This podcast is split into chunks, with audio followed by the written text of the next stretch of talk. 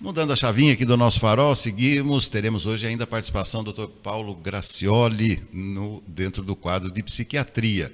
Mas agora vamos a um tema sempre leve, gostoso, agradável, sempre com a participação de Natália Molina, expert no mundo de vinhos, de drinks e outras coisas, mas principalmente vinho para as mulheres, né, Natália?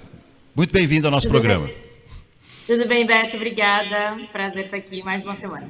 Tudo bem também. Ah, bom, logo no começo, antes da sua pauta, a pegadinha de hoje, pode ser? Ai, tô nervosa. Não, Manda. pode ser, pode ser, eu vou te mandar. Eu vou pedir para a Mel, a nossa produtora, para colocar uma foto para você identificar o que, que é isso. O que, que é isso, Natália, na sua visão empresarial? É, esse aí é, pode ser um decanter ou uma garrafa para servir uísque, alguma coisa assim. Então, é exatamente aquele decanter que nós falamos um tempo atrás, é, e você pode perceber no, no, bojo do lado direito há uma tampinha. E nessa tampinha há a indicação de colocar gelo, exatamente como falávamos quanto à temperatura dos vinhos, principalmente os vinhos brancos. Ah, gostei dessa, hein? Não conhecia esse, mas é muito bonito. É, então, é uma peça. Agora, é, você põe os cubinhos de gelo ali dentro, né? E vai servindo a bebida e vai tomando, preferencialmente com o, uh, a temperatura mais baixa, Natália. Temperatura certa, é. E por coincidência, hoje o papo é de decanter, ó, sem combinar. Tá certo? Olha lá. Vamos lá, então. Vamos lá. Então, para que serve o decanter, né? Uma dúvida muito comum, todo mundo sempre tem em casa e não sabe para que usar. Decanter, ele serve para duas coisas: ou decantar o vinho ou aerar o vinho, né? E qual a diferença entre eles? O decanter é isso aqui para quem está ouvindo pelo podcast é como se fosse um vaso, né, de cristal ou de vidro. E ele serve para quando a gente fala em decantar, serve para vinhos de guarda, vinhos que estão envelhecendo. E lembrando que vinhos de guarda existem apenas 10% no mundo são raríssimos achar vinhos de guarda. Então, a maioria que a gente tem é vinho jovem, tá? Que a gente compra em supermercado, em lojas, assim, uh, mais simples, não lojas especializadas em vinho, são vinhos jovens, tá? Então, vamos lá, a gente tem um vinho de guarda, vamos dizer assim, tá lá 30 anos guardado. Então, ele fica lá na horizontal durante 30 anos.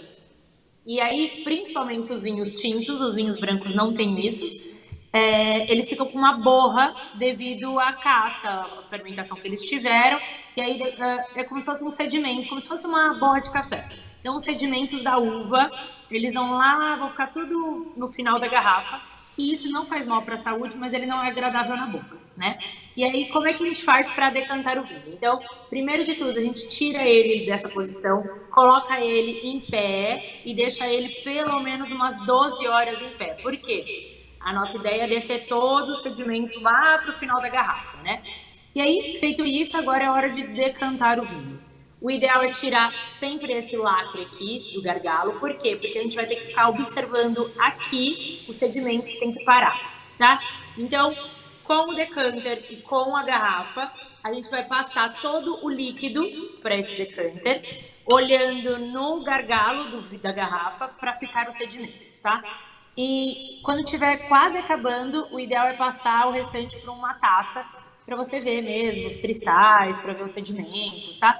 Então, feito isso, passamos todo o decantamos o vinho, né? Que separamos o líquido desses sedimentos. E aí agora a gente pode deixar ele por um tempinho lá para ele respirar. E aí entra a parte do aerar. Então, os vinhos jovens, por exemplo, você pode passar direto, sem separar os sedimentos, que provavelmente não vão ter. E aí você passa direto e deixa respirando o seu vinho. Então você vai aerando e aí você, você né, o, o, líquido aqui dentro, você vai virando e o oxigênio em contato com o vinho, ele vai liberando aromas, né? Ele vai dando vivacidade, vai liberando até texturas do vinho. Então o vinho está lá guardadinho durante anos então, o oxigênio ele pode fazer bem ou pode fazer mal, né? Porque o oxigênio muito tempo em contato com o vinho, ele vai oxidando. Mas ele no começo ele vai dando esses aromas, abrindo aromas, sabores, principalmente para vinhos passarem por barrica, tá? Então, eles vão estar tá mais fechados, passaram por barrica, eles estão com, com aromas mais robustos. Então, para a gente liberar mais esses aromas, para ver a delicadeza desses aromas, o ideal é aerar. Mas para quem não tem um aerador, não precisa comprar né, um decanter. Quem não tem um decanter, pode ser direto na taça. Então, abriu a, o vinho jovem, colocou na taça, e aí você mesmo pode ir reparando, dá um golinho, dá um golinho daqui meia hora, 15 minutos, meia hora, para ver como ele vai evoluindo, como o seu vinho vai melhorando conforme o tempo aberto e em contato com né, o oxigênio. Mas, lembrando que é durante algumas horas, tá? Abriu a garrafa, fechou, colocou na geladeira, daqui dois dias seu vinho já vai oxidar. Por quê? Porque o oxigênio está muito tempo em contato, né? Então aí ele vai morrendo, não é isso que a gente quer. Mas o oxigênio, é, ele faz muito bem para o vinho nessa parte da degustação, dos aromas, né? Desses aromas mais fechados. E aí o decanter tem vários formatos. Esse que o Beto mostrou é novidade para mim, mas eu amei porque ele já deixa o gelo lá, né? Você vai uh, deixando ele na temperatura que você quer. Esse aqui é um formato mais comum. Tem formatos mais de garrafa você vai encontrar N formatos. Qual é o certo? Não tem o certo, tá?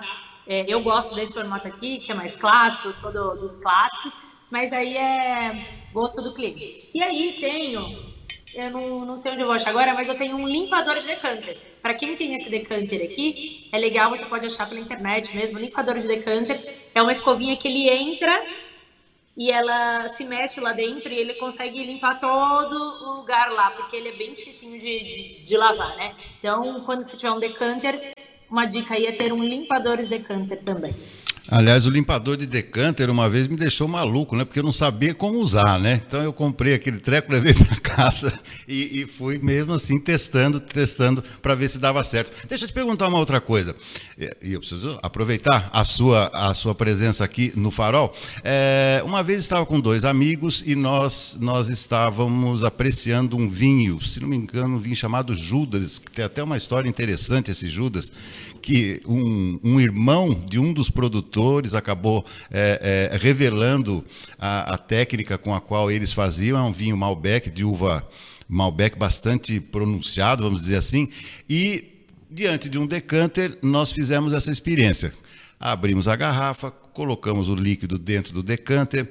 Natália, e foi muito impressionante, porque é, nós experimentávamos a cada é, 15, 20 minutinhos uhum. como o vinho estava. E de maneira impressionante, nós chegamos à conclusão que ele estava se modificando durante todo esse tempo. É isso mesmo que é, acontece? É isso mesmo, ele vai evoluindo, né? Os aromas, é impressionante. Às vezes você acha que você já está ficando bêbado, você está sentindo outras coisas, mas não é, tá? É, realmente os aromas vão abrindo. Por isso eu falo, né, Beto? É, eu não tenho muita frescura, né? Quanto assunto é vinho, eu falo beba e seja feliz mas seguir as regrinhas de taça ideal, harmonização, temperatura, deixar o vinho respirar, você tem outra experiência. Então, às vezes as pessoas tomam um vinho e falam assim: ai, nossa, não gostei, eu achei ele muito forte, ai, não tinha aroma de nada. Você tomou na taça ideal? A temperatura estava certa? Porque se ele está muito quente, você só vai sentir álcool. Se ele está muito frio, né, esses vinhos tintos, você não vai sentir o tanino dele. Então, se você, você deixou ele respirando, tinha passagem por barriga, então assim, fazer essas comprarias de vez em quando, juntar uns amigos, umas amigas, cada um levar um vinho e fazer experiências com vinho, é sensacional, né? Eu falo da experiência da taça. Eu falo assim, não precisa acreditar em mim, faça você e veja se não é verdade.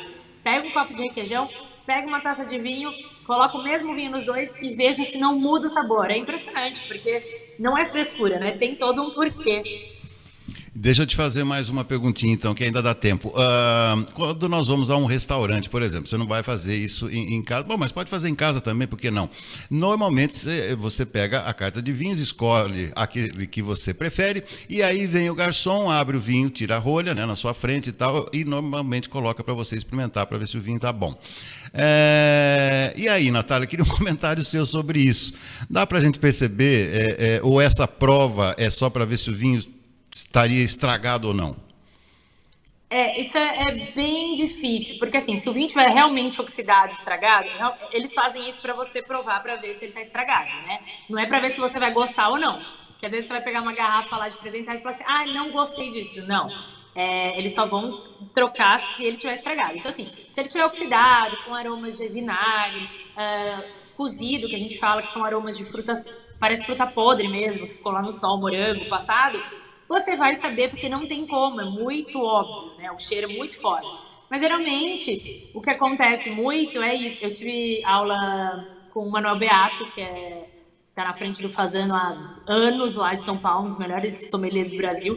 E aí ele falou disso, que tem clientes que chegam lá e aí pedem garrafas, sei lá, de 10 mil reais, a hora de abrir falar, não, não tá bom. E o sommelier sabe que tá bom. Então, nessa hora, eu acho que o cliente não tem razão, tá? Porque a gente sabe que está bom vinho, você pode não gostar. Então, isso é, fica bem difícil. Então, é... Você tem que gostar muito de vinho, entender de vinho para comprar uma garrafa cara num restaurante, né?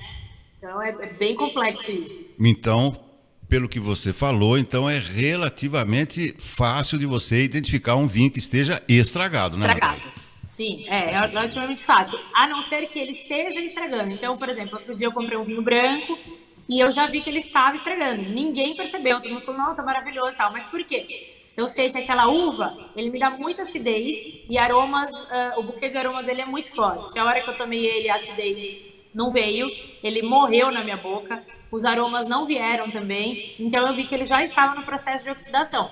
E aí eu troquei esse vinho, eles trocaram numa boa no supermercado que eu comprei, mas para é, quando é, para esse jeito assim, que está começando a morrer, talvez um pouco de experiência é, é o ideal, mas quando tiver estragado mesmo, oxidado, cheiro de vinagre, não tem como não saber. Perfeito. Natália, é... nosso tempo infelizmente acabou. Eu vou te deixar uma pauta, talvez para a próxima semana ou para outra ainda. É... Você que também faz, né, participa de, de, de, festas, de eventos, tem empresa nesse sentido.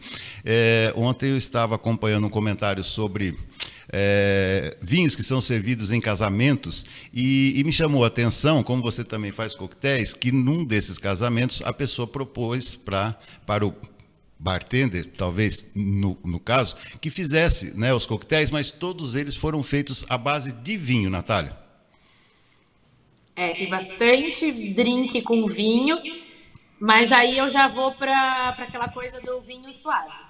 Então, pra, não vou, eu não vou usar um vinho seco, um vinho muito caro, porque pensa, a gente vai misturar ali leite condensado, vai misturar uma fruta, tipo um ponche, uh, igual o vinho quente, né? É um pecado fazer vinho quente com vinho bom né, vinho mais caro.